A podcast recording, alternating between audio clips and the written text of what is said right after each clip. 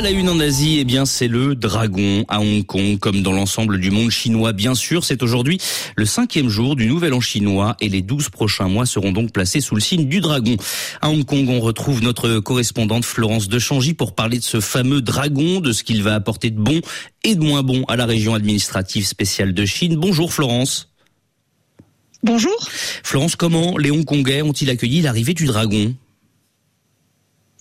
Alors par des feux d'artifice, bien sûr, encore plus impressionnant pour le Nouvel An chinois que pour le 1er janvier, et d'autant plus apprécié que depuis 2019, Hong Kong en avait été privé à cause des manifestations de 2019, puis à cause du Covid. Mais à propos du dragon, la première chose à dire sans doute, c'est que dans la culture chinoise, le dragon, c'est un peu la star des douze créatures du calendrier lunaire. C'est bien sûr un animal mythique auquel on prête toutes sortes de qualités, à commencer par celle du pouvoir, de la force, mais aussi de la sagesse. D'ailleurs, le dragon a longtemps été le symbole de l'empereur chinois. Et l'année du dragon est donc une année qui est favorable aux événements heureux, comme les mariages, euh, les achats d'un logement et bien sûr les naissances. Ce qui tombe bien puisque le taux de natalité de Hong Kong est le plus bas du monde. Et lors des trois dernières années du dragon, qui reviennent tous les 12 ans, le taux de natalité a systématiquement augmenté jusqu'à 38% par rapport à l'année précédente, qui est pourtant l'année du lapin.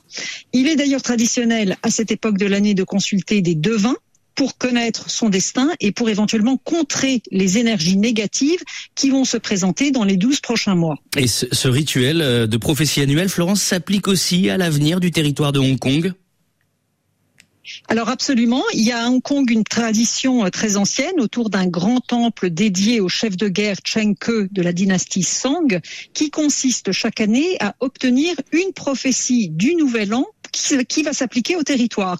Il faut faire tomber un bâtonnet d'un cylindre en bambou qui en contient 96 et chaque bâtonnet correspond à un pressage, souvent assez sibyllin, euh, peu clair, dont 35 euh, sont de bon augure, 17 de mauvais augure et 44 sont neutres. Et c'est au leader des communautés rurales de Hong Kong que revient cette responsabilité chaque année. Et alors qu'est-ce que ça donne cette année?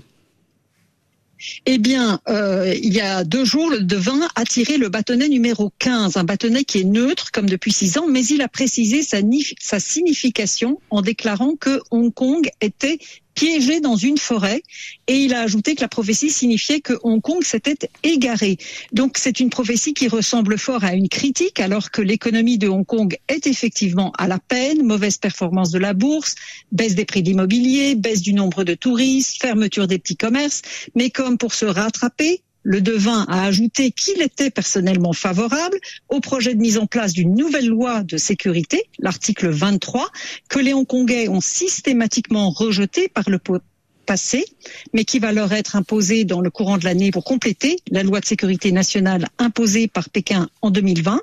Donc l'année du dragon, même si elle apporte de nouveaux bébés très attendus, risque d'être une nouvelle année noire pour les libertés civiles. Merci Florence de Changy, correspondante de RFI à Hong Kong.